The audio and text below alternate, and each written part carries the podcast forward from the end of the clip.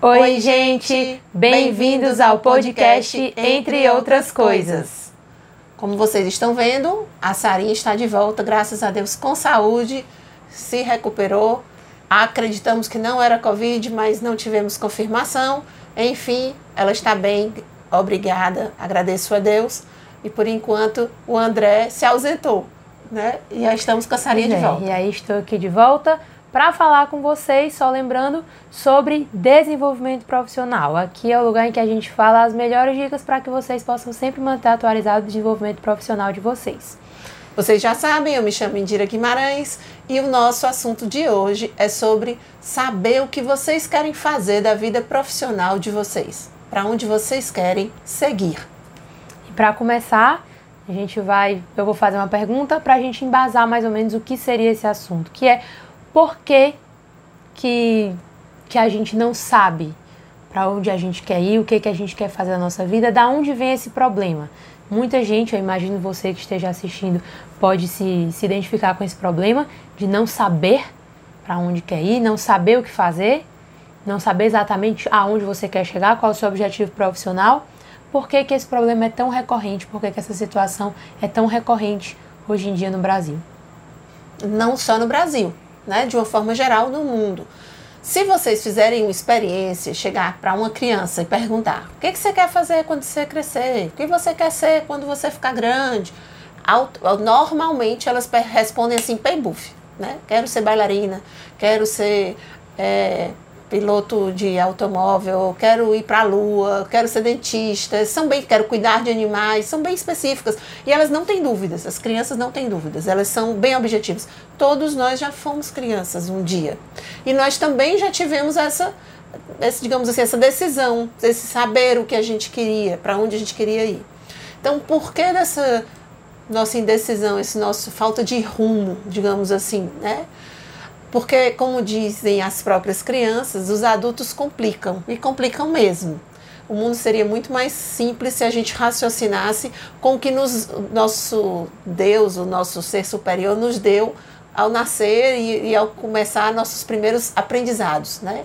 Então, quando a gente, a gente já vem com o nosso cérebro já preparado para que a gente seja autodidata, para que a gente aprenda a gente aprende a falar como? Ninguém bota recém-nascido num curso de como aprender a falar a língua da sua mãe e do seu pai. Não existe isso. Você vai aprendendo, você vai escutando aquilo e vai, é, é autodidata. E vai tentando. Se a, curio- a curiosidade faz muito parte disso. A né? curiosidade aguça e o não ter medo. Observe, a criança não tem medo. Ela vai com o dedinho dela lá e tchum, bota o dedo na tomada. Ela tira uns raspões, né, de canto de mesa, que é chega a gente ah, fica bem apertadinho assim, cai não sei quantas vezes para aprender a andar. A criança não tem medo. Não tem medo de errar. E não tem medo de se errar, tentar de novo até acertar.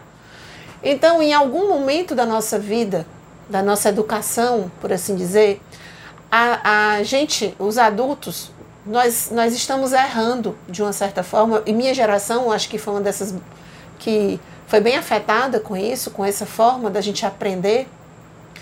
Em vez de, de nos ensinar a melhorar, os adultos estão trazendo para as crianças os medos de adultos e, e as configurações desse mundo adulto inseguro, essas necessidades dos adultos, e, e, e boicotando, por assim dizer, essa característica inata da, da, do ser humano, que seria o aprendizado de forma de autodidata, né? sem, o, sem o medo de errar e tentar de novo.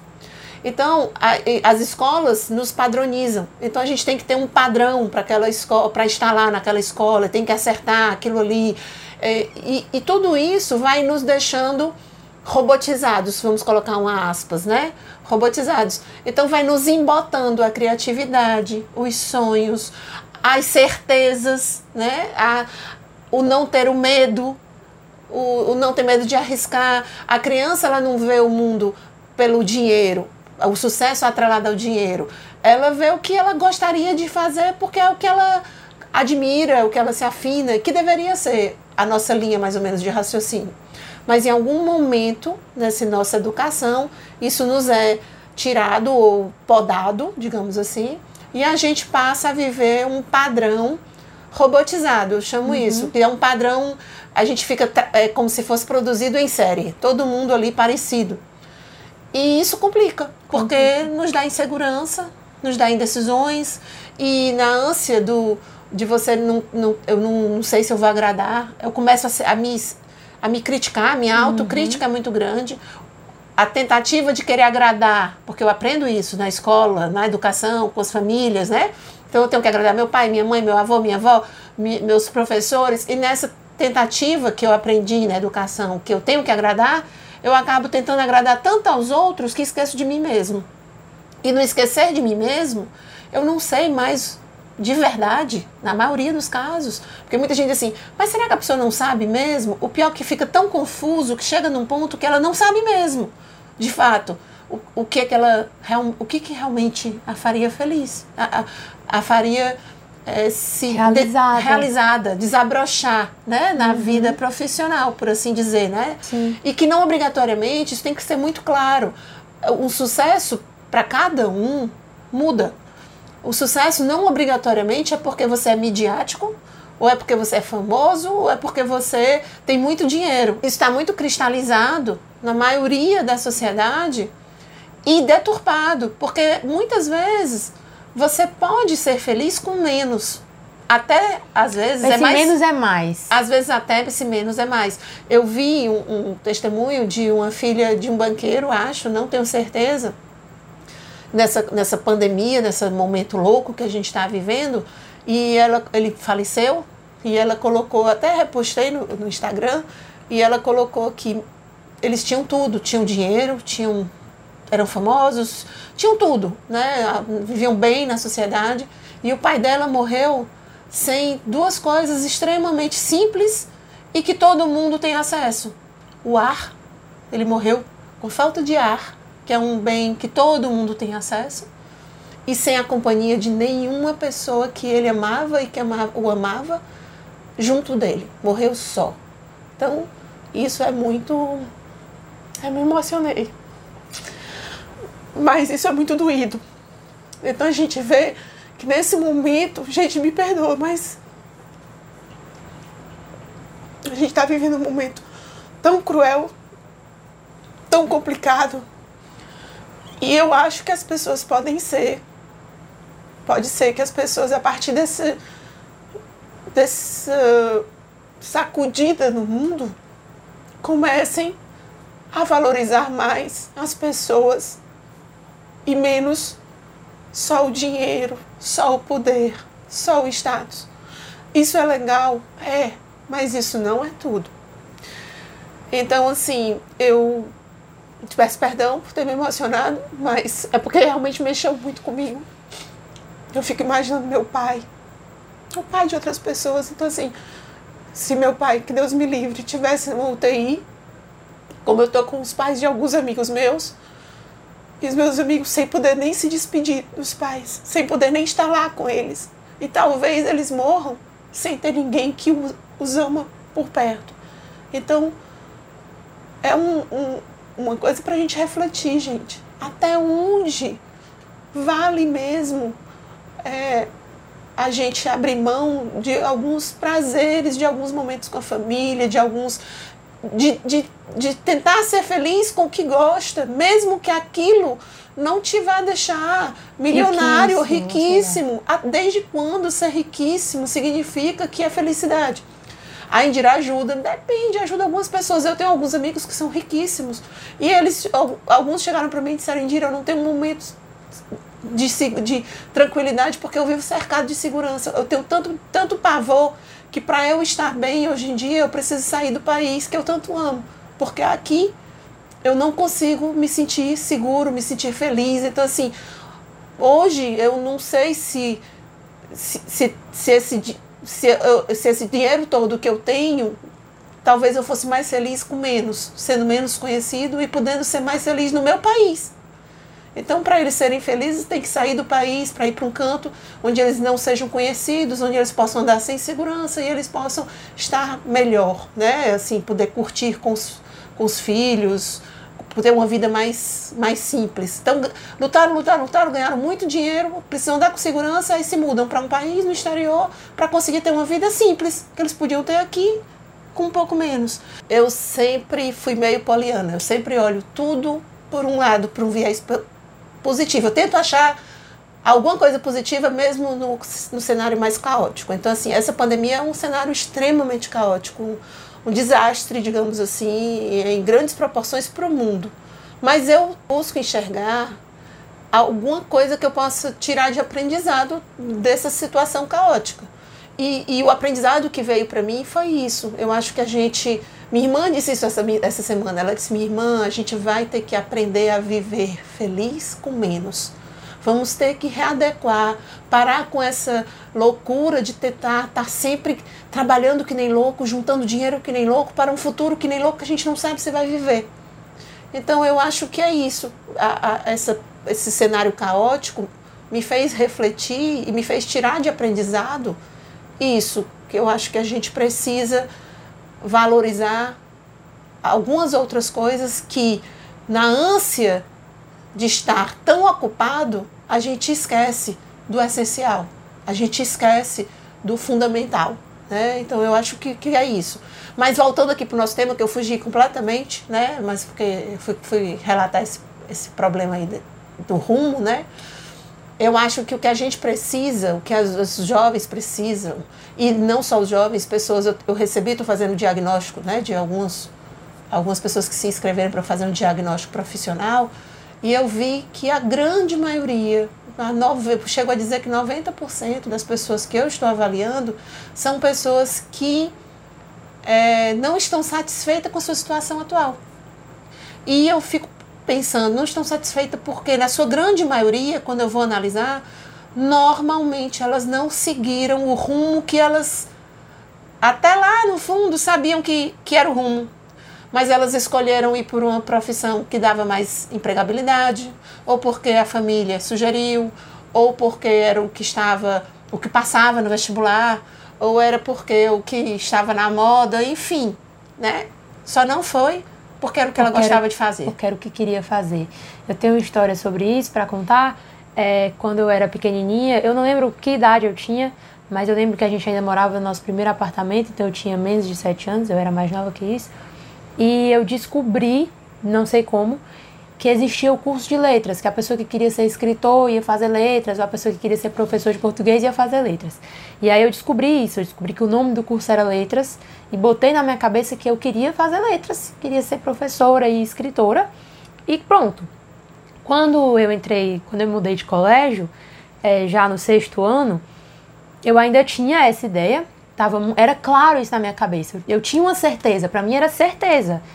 E uma criança de, de quê? Eu, eu com menos de 7 anos até meus, sei lá, 11 anos.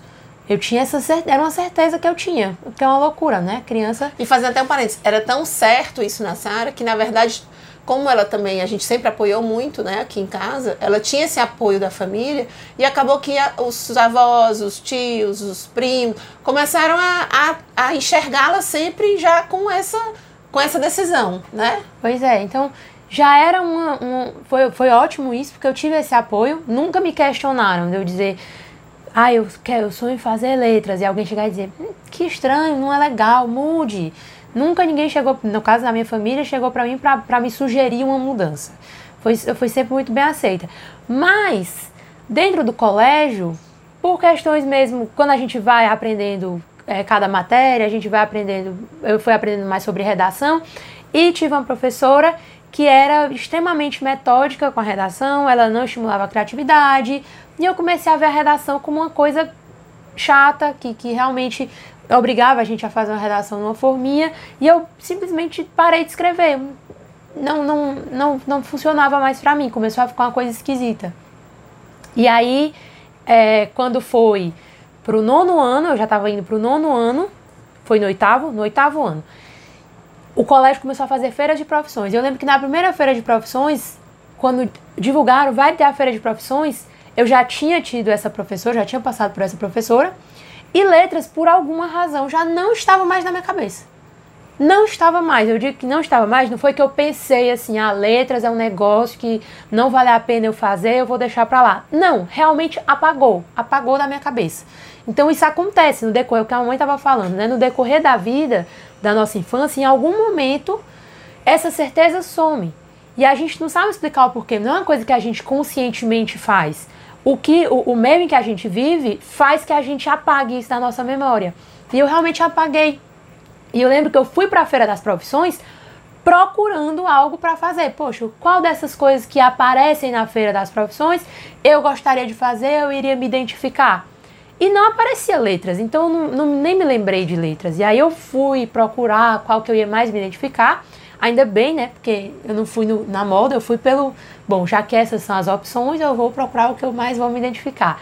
E aí gostei de publicidade e propaganda e não sei o quê. E aí passei quatro anos certa de que ia fazer publicidade e propaganda. Mas acabou que estou fazendo letras atualmente e morta de feliz e não me imagino como publicitária. E foi a mamãe também que me fez rever isso num dia que ela chegou e disse: Você pense não só na grade curricular, se lhe agrada, pense no trabalho de publicitária. Você quer ser publicitária, trabalhar assim, assado? E aí eu parei e pensei: Não, deixa pra lá. Nesse momento, pensando no que eu gostaria de fazer, pensando em como eu funcionava, me voltou na cabeça. Poxa, e letras? Que tava lá na minha cabeça desde que eu era criança e por alguma razão escapou. E aí eu voltei atrás e graças a Deus, porque foi ótimo. E agora eu estou mais encaminhada no sentido de eu sei que eu estou fazendo o que eu quero fazer, eu sei que eu estou fazendo o que eu gosto de fazer e é realmente o, o que me faz sentir realizada.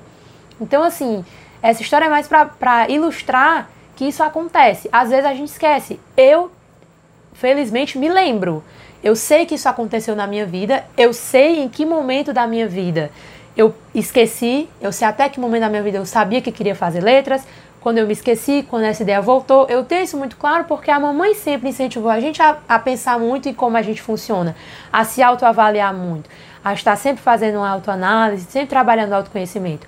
Mas imagina quantos de vocês, quanta gente por aí não esqueceu do seu sonho no meio do caminho e não sabe nem quando que isso aconteceu. E nem, nem, nem chegou a tipo, E até para retomar, esqueci, né? Não, não sabe não nem por onde começar. Mais, não sabe por onde começar. Então, realmente é uma, uma questão complicada, porque é um, é um problema, né? Vem daí, vem lá de trás da nossa vida. É. E assim, e, e os pais, quando fazem isso, os professores, as pessoas mais velhas, quando nos é, podam, né, nesse sentido, não é para fazer o mal, óbvio que não. A pessoa que mais ama um filho é o pai. Então, na, na cabeça dele, ele está fazendo o melhor. Né? Então, assim, quando um pai chega e diz assim: Você não sabe o que você quer, não, menino, quem sabe sou eu. Você vai fazer desse jeito. Naquele momento que ele está dizendo isso, na cabeça do pai, ele está dizendo para o filho que ele acha de, de verdade, ele acredita que ele está fazendo o melhor para o filho. Mas naquela fala, naquele momento que ele está dizendo isso, o que, que ele está dizendo para o filho? Que o filho não tem opinião, que o, que ele tem que fazer é o que o outro decide. E aí começa, dependendo da idade do filho, isso vai se cristalizando de uma forma que depois o filho fica inseguro, a filha fica insegura de tal forma que ela não consegue tomar decisões por conta própria. E aí vem um outro problema. Qual é o outro problema? A sociedade, infelizmente, tem um hábito terrível de rotular. E nesse hábito terrível de rotular, passou ah, de um tempo para cá a se rotular, rotular, que livros de autoajuda, o que era de autoajuda, não era li, não, é, livros de autoajuda não são livros, né? Não é leitura, não é isso. Livro de autoajuda não é bom, né? Não, é, quem lê autoajuda não é, é, meio que é o mesmo preconceito fica, que a pessoa que tinha muito com quem ia para psicólogo, agora é preconceito Pronto. com quem lê livros de, de autoajuda. E na verdade isso está deturpado, gente. Porque, na verdade, autoajuda é desenvolvimento pessoal. O, o que seria uma autoajuda? autoajuda? Olha o nome, autoajuda. Sou eu me ajudando a me descobrir, a me conhecer. Ah, Indira, mas tem uns livros que são péssimos. Tá, tudo bem, mas tem livros que são péssimos em todas as áreas. Vão me desculpando, né? Na economia tem livros péssimos, na política tem livros péssimos, filosofia, enfim, no direito, em todas as áreas tem livros que são péssimos e tem livros excelentes. É só você escolher os excelentes. Mas você não pode é, ah, porque autoajuda, ah, vou nem encostar nessa sessão, vou nem pegar, vou pegar esse livro, o pessoal vai ficar, porque como é que, que, que os outros vão pensar se me veem lendo um livro considerado autoajuda, cara, para, primeira coisa, para de pensar no que, que os outros vão pensar de ti. Começa tu mesmo a se conhecer e a pensar você mesmo sobre você. Porque o maior problema que eu vejo de jovens a velhos, eu digo velhos porque eu conheço pessoas já com 60 anos que estão com 60 anos frustrados porque abriram mão de suas vidas em função de agradar os outros. E a vida com 60 anos, eles hoje em com 60 anos ainda tem jeito, né? E eu digo, tem, tem, né? Um pouco mais, um pouco demorado já, um pouco mais lá pra frente, né? Mas tem ainda. Né? Principalmente que hoje em dia a gente tem uma vida até os 80 que dá para ser ativo. Então, a gente tem que começar a trabalhar o intraconhecimento, ou seja, o conhecimento da gente por nós mesmos. A maioria de nós não se conhece de verdade. A maioria dos, dos jovens, das pessoas que eu analiso, coloca lá que é procrastinador. O que é procrastinador? Deixa as coisas para depois. Então ele se define como procrastinador. Aí eu, tudo bem. Não, direito, ele se conhece. Não, ele só sabe que ele deixa as coisas para depois. Aí eu pergunto, por quê? Você deixa as coisas para depois? Pronto, aí desandou, a pessoa não sabe mais responder. Passa uma semana e ela não consegue me responder. Mas cara, tem que ter um porquê. Por que você não faz? Por que você não conclui as coisas? Tem que ter um motivo. Por que você se auto-sabota?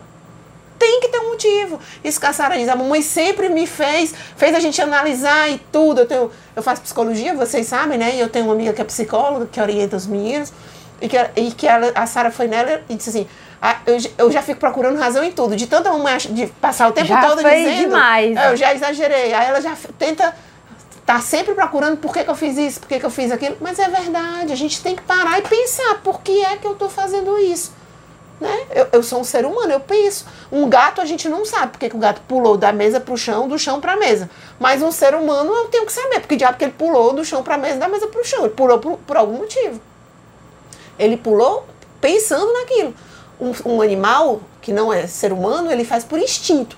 O ser humano ele faz pensando, mesmo que seja inconsciente. Né? Ou seja, eu, eu, o meu cérebro está funcionando lá e eu tomei aquela atitude, eu nem pensei de imediato, mas se eu for analisar inconscientemente, teve algum motivo para fazer aquilo.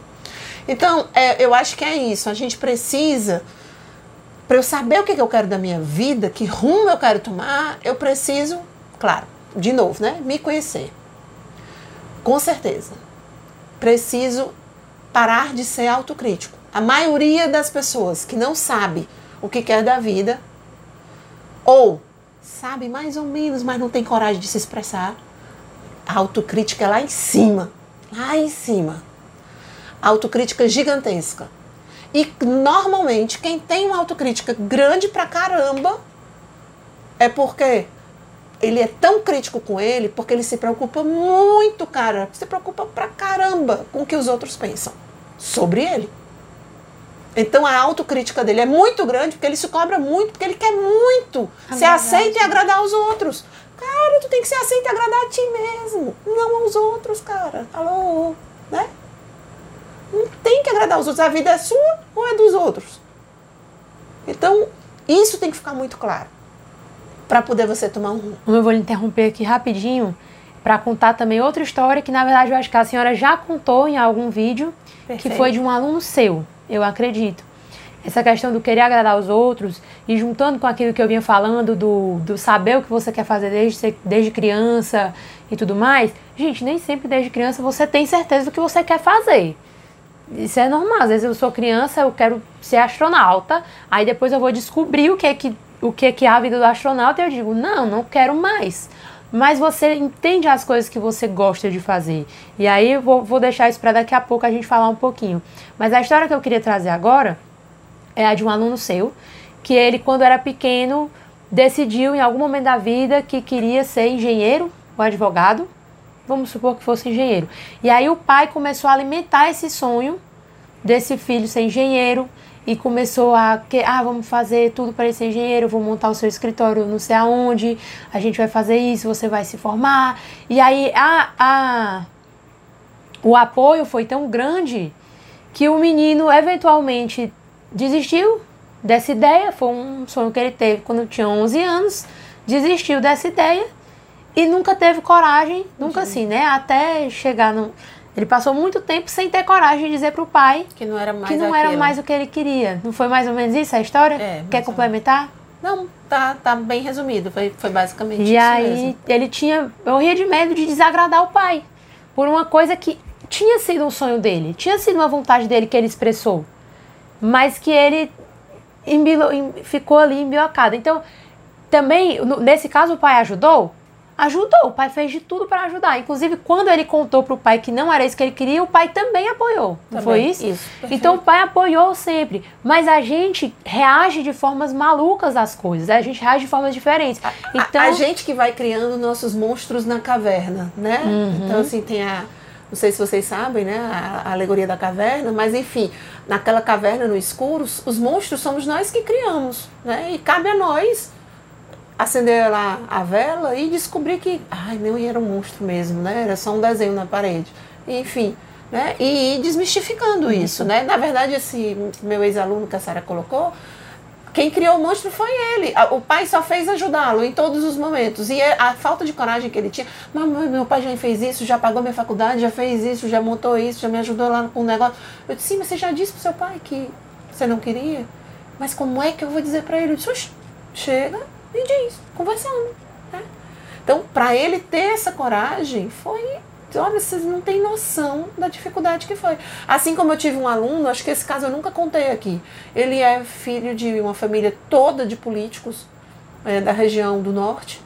E o pai dele era governador na época. Depois, quando ele foi meu aluno, o pai dele tava, é, era governador, ia deixar de ser governador, ia se candidatar para senador. E, e já queria lançá-lo para que ele entrasse na carreira política. E ele tentava o tempo todo fugir e, e não estava tendo mais alternativa de fugir, seria lançado para prefeito.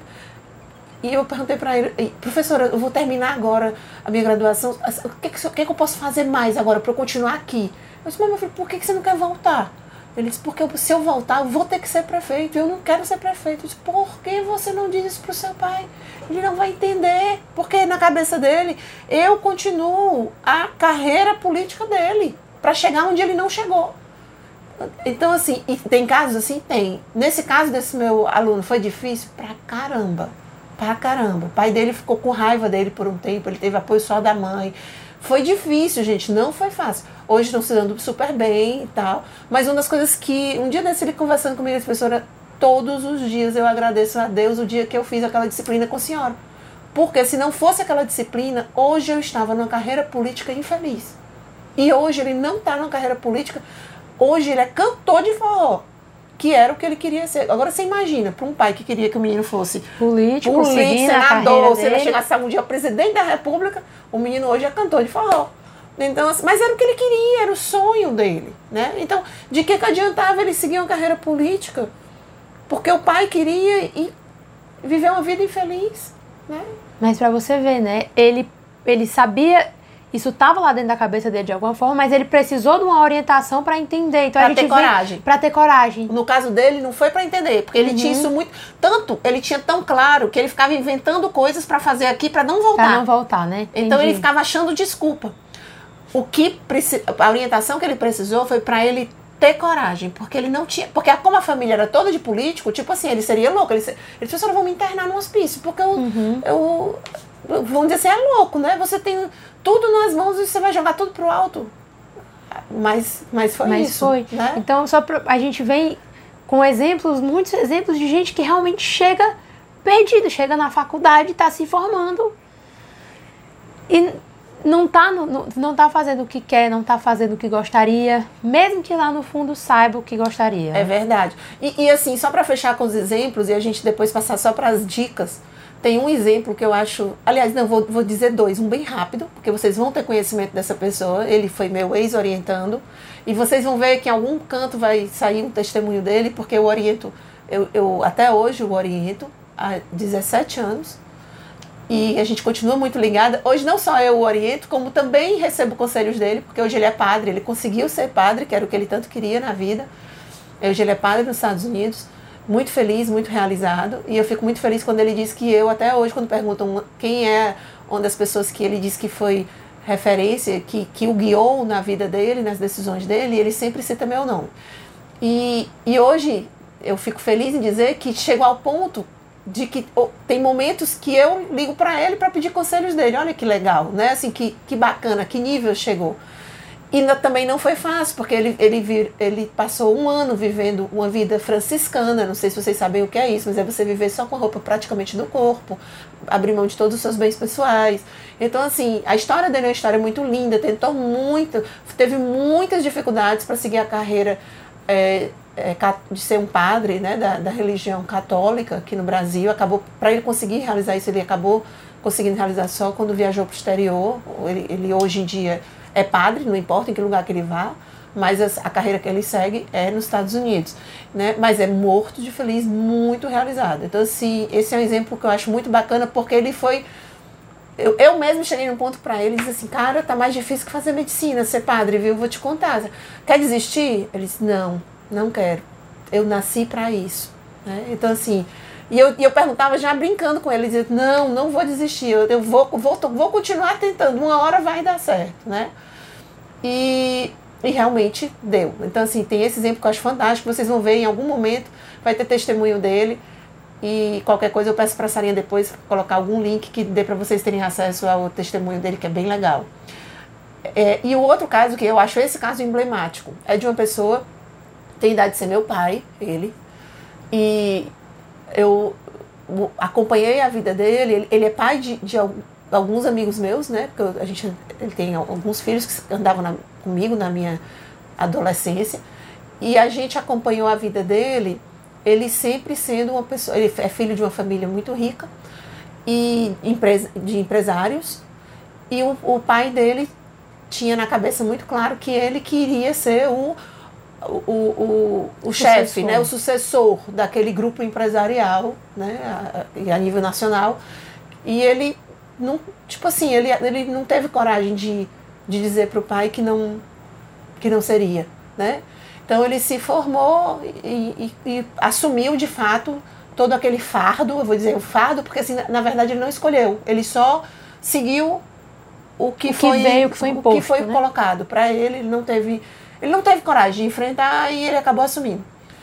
E assumiu isso, o pai faleceu e tudo, e ele assumiu e realmente botou o grupo para crescer mais ainda. E aí quando chegou num ponto que na cabeça dele, eu acho, né, ele, tipo assim, ele disse, pronto, já fiz aqui, já tô com meus filhos encaminhados, os filhos dele começaram, ele começou a ter alguns filhos que queriam seguir a linha sucessória, que ele começou a enxergar que ah, vai dar para eu me afastando aos pouquinhos, eu vou deixar os meninos agora irem tocando. Daí vocês não vão acreditar. Ele entrou na faculdade de medicina, sem ninguém saber, escondido. Gente, ele tem idade de ser meu pai. Ele entrou na faculdade de medicina, fez medicina, escondido. Se formou em medicina. E quando se formou em medicina, que foi quando todo mundo soube, ele fazia faculdade escondida, ele, sa ele saía com pessoas para trabalhar, ninguém sabia onde ele estava, porque ele era dono da vida dele, mas ele estava em aula. Enfim, hoje ele é médico. Com a idade de ser meu pai, mas ele se formou, deve fazer, eu estou com 49, talvez uns 15 anos atrás, mais ou menos, ele se formou, então deve fazer uns 15 anos que ele atua como médico. Quando ele se formou, ele chegou para os filhos e disse: agora toquem. Eu agora vou fazer o que eu sempre quis fazer na minha vida. Que legal, né? É, mas quanto tempo ele esperou, né? Mas ele tinha muito claro o que ele queria. E ele deixou claro. Né? Ele, uma vez eu conversando com ele, eu disse, tio, eu chamo ele de tio, né? Tio, por que, que o senhor esperou tanto? Ele disse, meu filho, eu, não eu ia dizer o para o meu pai? Não tinha quem fizesse essa sucessão. E eu tinha muito claro o que, é que eu queria fazer na minha vida. Eu, eu não precisava disso para sobreviver, porque a gente, graças a Deus, tinha uma situação boa financeira. Então eu botei na minha, vida, na minha cabeça assim: vou fazer tudo o que meu pai quer. Aí vai chegar um ponto que eu vou poder fazer o que eu quero. E eu, pronto, me trabalhei para isso. Ou seja, ele nunca perdeu o foco. Né? Então, assim, ele já. Olha, imagina com, com que idade ele tinha. Eu acho que ele devia ter o quê? Uns 55, 60, que ele, ele começou a fazer, começou a fazer medicina. É, eu acho. Mas conseguiu fazer o que ele queria na vida. E hoje, sabe como é que ele é médico? Ele não, não atende consultas particulares privadas nem plano de saúde. Ele é médico para a população carente, o que eu acho muito massa. Muito legal. Que legal, né? Legal. Mas aí dois exemplos incríveis para vocês entenderem que vocês podem e não só podem, mas também devem ter bem claro na cabeça de vocês o que é que vocês querem fazer. Qual é o, o propósito de vocês. Mesmo que, é claro, que não é assim, eu acabei esse vídeo e vou saber exatamente o que eu quero fazer, não. qual é o meu propósito. É um caminho, gente, é um processo para você chegar até lá. Até quem já sabe, pessoas que sabem mais ou menos aonde querem chegar, chegam e ficam confusas. Eu, por exemplo, tinha, claro, uma parte do, do que eu queria fazer. Eu sabia com o que eu queria trabalhar. Mas exatamente aonde eu queria chegar, a gente preparando a pesquisa para esse diagnóstico profissional que, que a mamãe está fazendo, é, a gente fez, lançou aí uma pesquisa que algumas pessoas responderam, né? As primeiras, a gente fechou e a mamãe está fazendo um relatório um diagnóstico profissional personalizado para cada uma dessas pessoas. E enquanto quem estava redigindo essa pesquisa com ela era eu, colocando no computador, e eu botando o que ela mandava ali, eu percebi, meu Deus, ela quer saber umas coisas bem específicas dessas pessoas, né? Eu não sei responder direito essas coisas. Perguntas tipo assim: que cargo você, qual é o cargo que você gostaria no seu sonho assim, eu tenho o sonho de atuar nesse cargo numa empresa tal, numa empresa de que tipo? Aí eu fiquei, eu não sei. Eu sabia que eu queria trabalhar com letras, mas que cargo, em que tipo de empresa? Não sei. Aí eu fui parar para pensar. E para você ver o poder de se parar para pensar. De lá para cá eu já tive um bocado de ideias.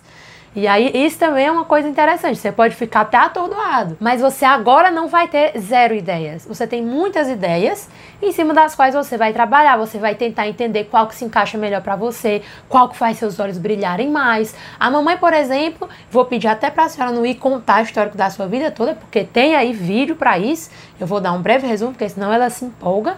Mas a mamãe já, já fez de tudo na vida. De um bocado de coisa. Ela já, já ela trabalha com turismo, ao mesmo tempo trabalha com educação, ao mesmo tempo trabalha com administração. Então, assim, e, e eventos. Gente, você sair. É, é, a gente ir tentando coisas novas e descobrindo o que funciona pra gente faz parte de se entender e entender onde você quer chegar.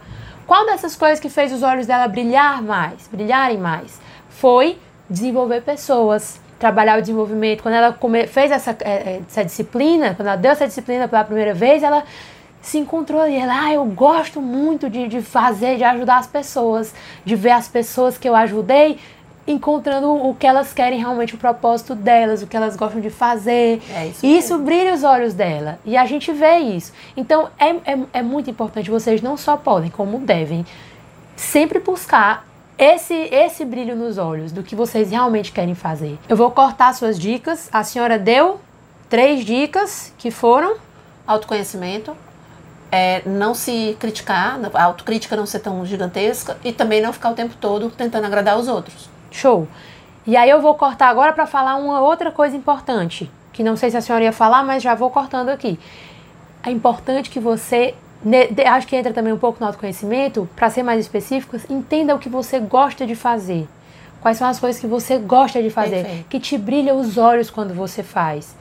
Isso é muito importante, porque por mais que você não saiba exatamente dentro de ah, o que que eu vou fazer naquela, eu vou trabalhar naquela empresa, naquele cargo, é isso que eu quero, eu quero abrir uma editora, ou eu quero abrir uma escola. São coisas completamente diferentes, mas a pessoa que faz letras, por exemplo, como eu, pode, pode ir para um lado editorial ou pode ir para o lado de ensino de português. Perfeito. Então, assim, por mais que eu não saiba ainda exatamente em qual dessas, ah, eu tenho cinco opções, mas essas cinco opções, elas estão embasadas por aquilo que eu gosto de fazer. Eu sei que qualquer uma dessas opções eu vou escolher, é claro, com base no que mais me brilha os olhos. Mas eu sei que qualquer uma delas está nesse barco das coisas que eu gosto de fazer e que eu faria, como a mamãe diz muito, aquela pergunta que ela faz, que eu faria de graça pelo resto da minha vida, todos os dias e feliz. Isso. E aí, aproveitando, em cima do que a Sarinha colocou, ah, mas eu não sei bem o que eu gosto. Então comece descobrindo o que você não gosta. Já começa bem. Bom, eu não gosto disso, eu não gosto daquilo, não gosto. Vai colocando o que você não gosta. Aí já tirei uma parte. Aí daquele bolo lá que ficou, tá. Então o que, que eu gosto mais? O que, que eu gosto menos?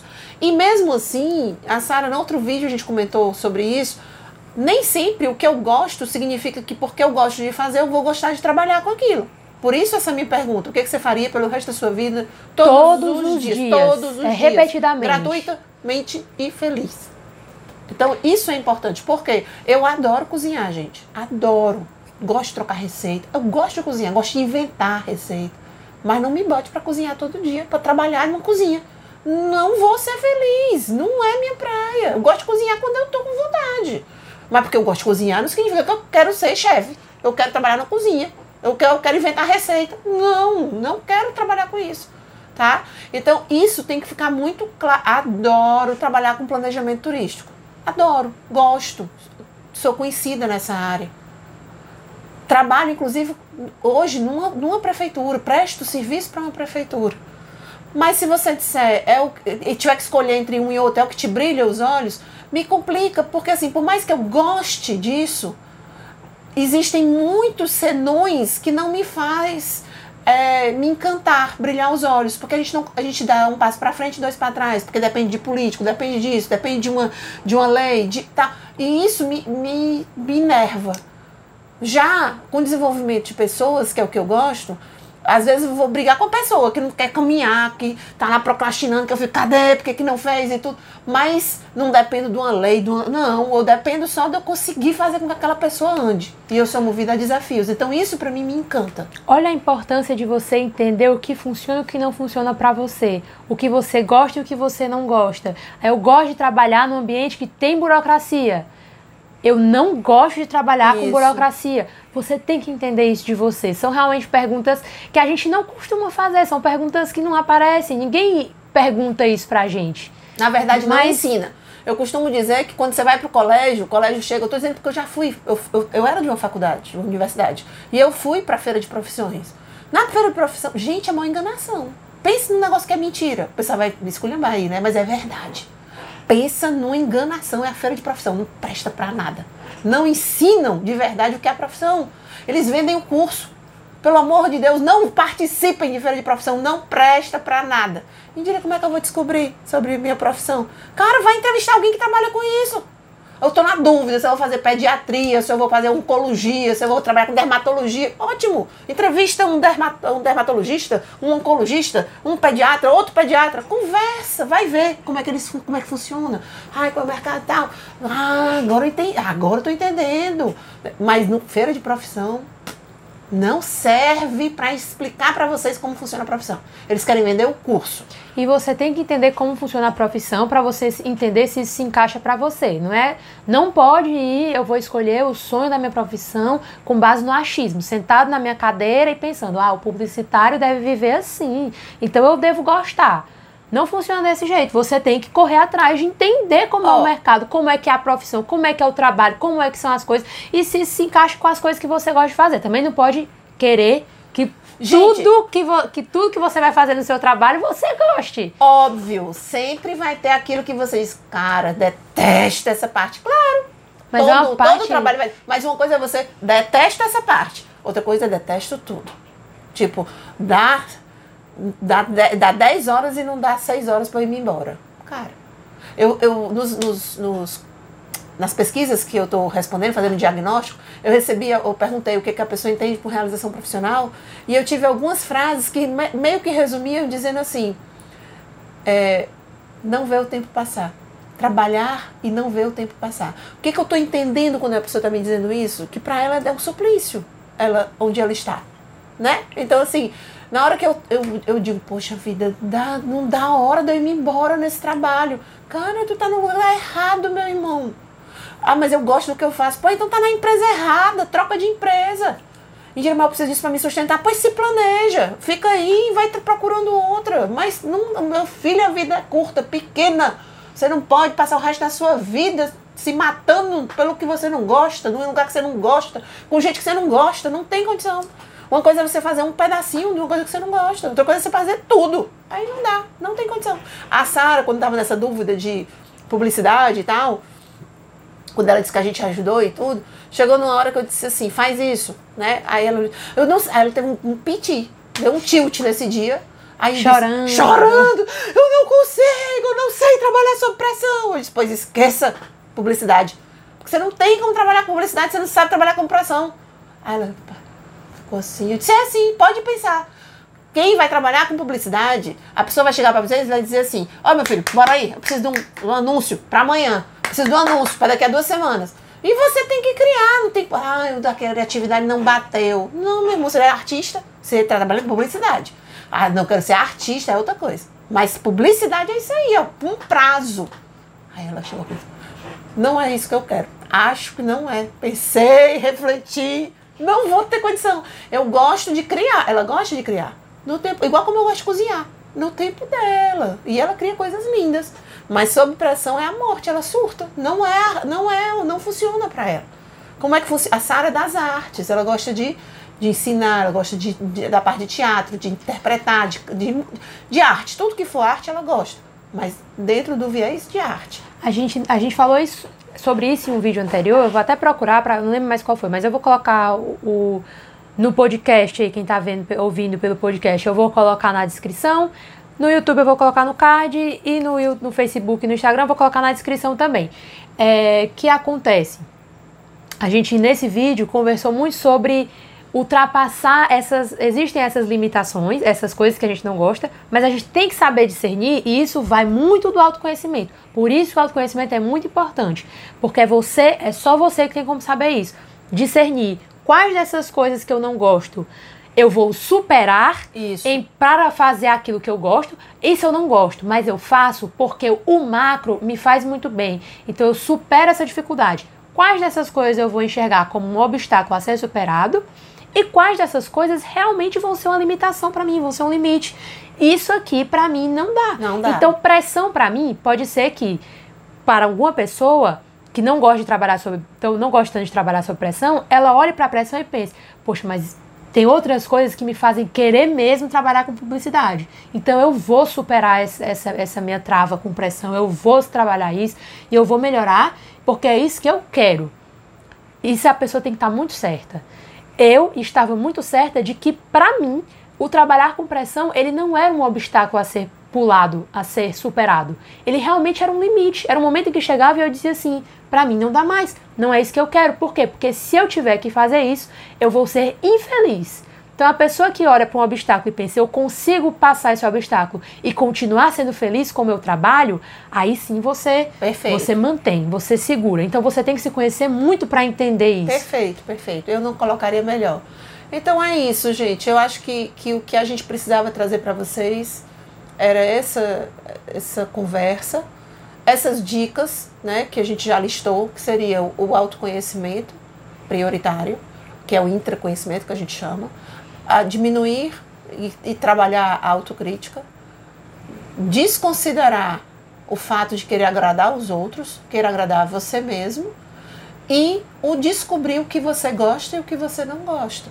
A partir daí, você começa a se desenhar e a se construir numa linha do que, que você realmente quer fazer, do que, que vai te fazer feliz. E eu acho que é esse rumo que a gente poderia te dar para que você pudesse se organizar, talvez, assim, né, no sentido de um desenvolvimento profissional. Se vocês tiverem dúvidas e tudo, coloca aí nos comentários. Eu sei que a gente está falando no podcast, mas no, ah, quem tiver algum comentário, quiser fazer alguma pergunta, vai no nosso, na nossa rede social, manda um direct para gente. Eu vou aproveitar aqui nesse momento e falar para vocês que a gente vai estar começando agora a tá na moda as lives da vida, né? Então, de uma certa forma, com essa ampliação desse momento de quarentena que agora já está virando é oitentena, sei lá com que nome que nós vamos dar nesse negócio, né? A gente a, tentou de uma certa forma ajudar vocês e a gente está fazendo uma série de lives começando nessa semana temos lives terças, quintas e sextas, todas voltadas para ajudar você no teu desenvolvimento profissional. Super respeito àqueles que não estão no momento de, de se dedicar a isso, mas para aqueles que estão em casa já né, subindo as paredes porque não estão vendo o que fazer e eu sei que isso vai angustiando. Então, se quiser, a gente vai estar com convidados, cada convidado melhor do que o outro, em temas bem específicos, que vai desde saúde até mercado e cenário de oportunidades nesse momento caótico. Né? Então a gente está trazendo aí alguns nomes nacionais bem bacanas, super é, indico que vocês assistam.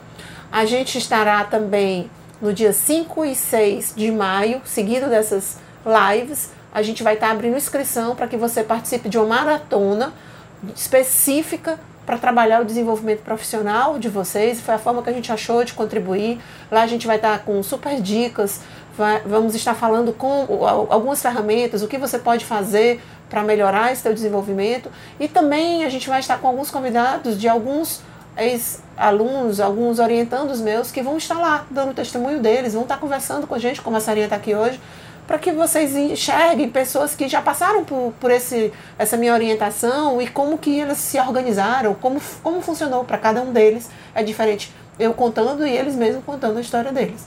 Né? Então a ideia é essa. Eu espero que a gente tenha ajudado. Para quem gostou e quer participar, as lives vão estar acontecendo lá no Instagram, Indira Guimarães Oficial. Eu vou deixar o nome aí na descrição do podcast, do vídeo. Então vocês olhem lá porque a programação já saiu, foi o último post, provavelmente. Olhem lá que a programação tá super legal, tá certo? Por hoje é só e até a próxima.